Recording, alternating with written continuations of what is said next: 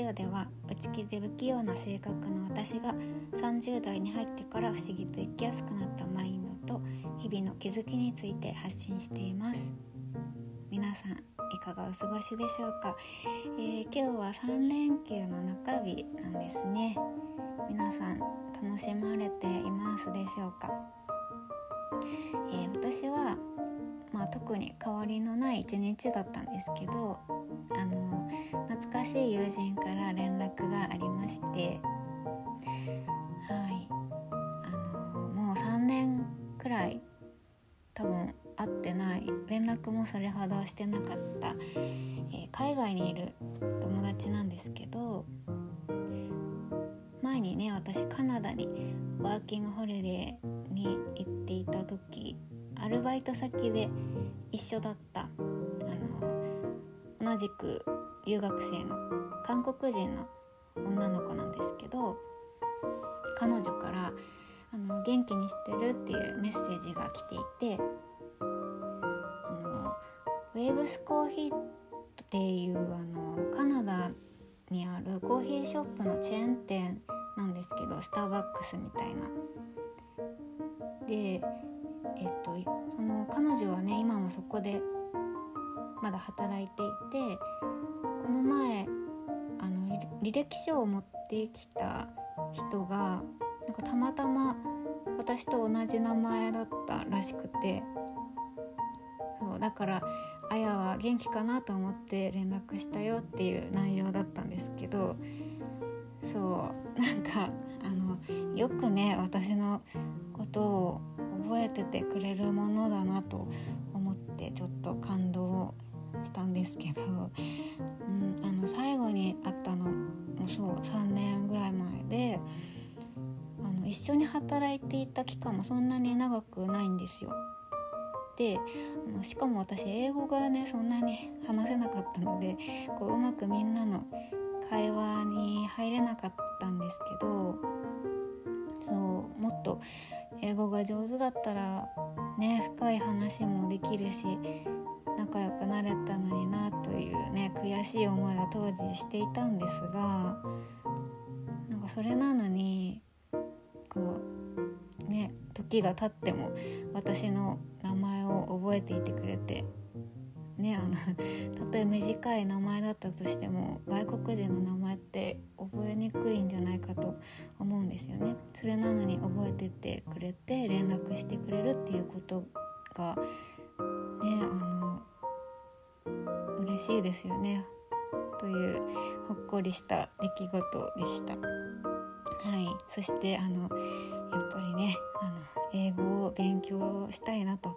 思いました。はい。では今日のテーマに移ります。今日は心をオープンにして自分の可能性を広げるということについてお話ししていきます。冒頭の話の続きなんですけど、はい、私ねあのカナダでいろんな人と出会ったんですよでで出会ったんですけど自分が英語が話せない上手じゃないのでみんな私と話すの面倒くさいんじゃないかなって思ってたんですね。あの片言だし何回もあのこっちはみんなのこ話すことを聞き返しちゃうしで自分のこともうまく話せないから私のことはよくわからないやつだと思ってるんじゃないかなって思ってたんですよ。で、まあ、もちろん私としてはね本当はあのみんなと仲良くしたいけど、まあ、多分無理だなってあのみんなの言ってることもよくわかんないしっていうねあのいじけた気持ち。せっかく海外にいるのに心を閉ざしてしまったというかうんうちにこもっていたというかそう自信がないがゆえにねあの英語できないっていう自分にもね嫌気がさしちゃってたんですよね、まあ、そこを乗り越えないと本当は上達するものではないんですけどそう自信を失っちゃってましたねでも本当にもったいないことだったなと今は思いますまあ、当時もねもったいないってことは分かってたんですけどそう下手でもしゃべる仲良くなろうとするという勇気が足りなかったですね。なんですけどそんな私であっても優しくしてくれる人がたくさんいましたしバイトを辞めて日本に帰国してからも連絡をくれる人も中にはいました。だからもしかしたら私が自分であのー、そうですね心を閉ざしていなかったら あのちょっと違った未来が待っていたのかもしれないなともっと仲良くなれてたのかもしれないなと思います。まあそもそも私はあのー、あのねたとえ日本語であっても日本であってもあのあんまりね自分からぐいぐい人と仲良くなりましょうよって寄っていくタイプではないんですよ。友達もそんなに多くなくていいと思っているしあの人があの嫌なわけじゃないんですけどそのそうですね人間関係ってあの時には傷ついたり傷つけられたり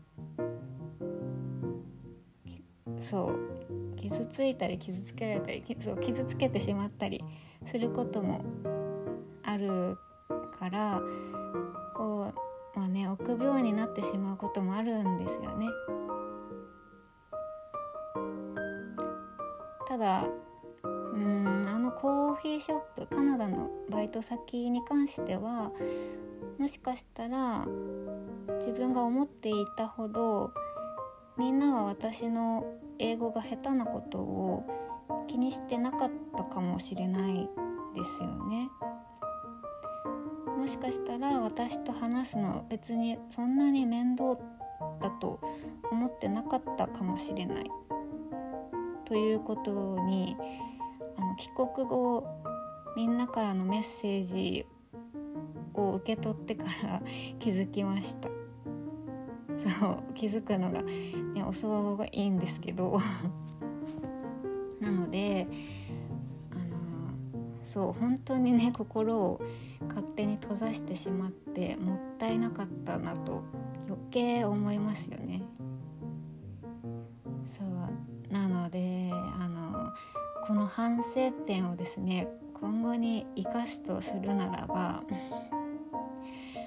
まああのいきなりね積極的に人と仲良くするというのはまだまあちょっとハードルが高いんですけどきなり積極的になるというのはねただあのそういう人との出会いとかあの誰かと親しくなる機会が目の前に来た時にいつも臆病になって引っ込みがちだったんですけどまあ拒まずオープンに受け入れてみるっていう考え方でいた方が多分楽しいし後悔することもその方が少ないのかなとうん思いますね。たとえまあ仲良くなれなかったとしても自分と全然違うタイプの人との出会いっていうものがそれ自体がいい刺激を与えてくれたり自分の視野が広がるきっかけになることもありますよね。うん、人との出会いに限らず何かを経験する機会についても同じことだなと思います自分には無理だとかね関係ないことだって思ってもうそこで心の扉を閉ざしてしまうと未来の可能性も取りこぼすことになるかもしれないなと、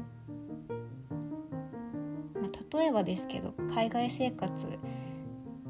って自分には関係ないなと思っててもテレビとか、まあ、SNS とかでね何かをきっかけに海外に行きたくなるかもしれないけどこうもう日本が一番に決まってるし海外なんて全然興味ないって思い込んで知ろうともしなかったら、まあ、その良さもわからないですよね。海外の良さもわからない、まあ、もちろん日本がやっぱり最高って思うかもしれないけど他を知らなかったら比べようもないですよね。うん。だからなるべくこう人との出会いとか経験とか何に対しても心をオープンにするっていうことは自分の世界を広げることにつながるかもしれないっていうお話になりましたね。はいだいぶ話が大きくなったような気もしますが。はいこんな感じで今回のエピソードここまでにしたいと思います。えー、っとですね前回もちょっとお話ししたんですけど、えー、繊細であるがゆえに寂しさや悩みを抱えている方もしもどこにも気持ちを吐き出すところがなければ私のインスタまでよければ DM をください。なるべく早くメッセージをお返しできればなと思っています、えー、もちろんお悩み以外でもポッドキャストの感想などもお待ちしております。是非お気軽にご連絡ください。はいでは聞いていただいてありがとうございます。皆さんの毎日が心地よいものでありますように。ではまた次回の配信でお会いしましょう。お相手はあやでした。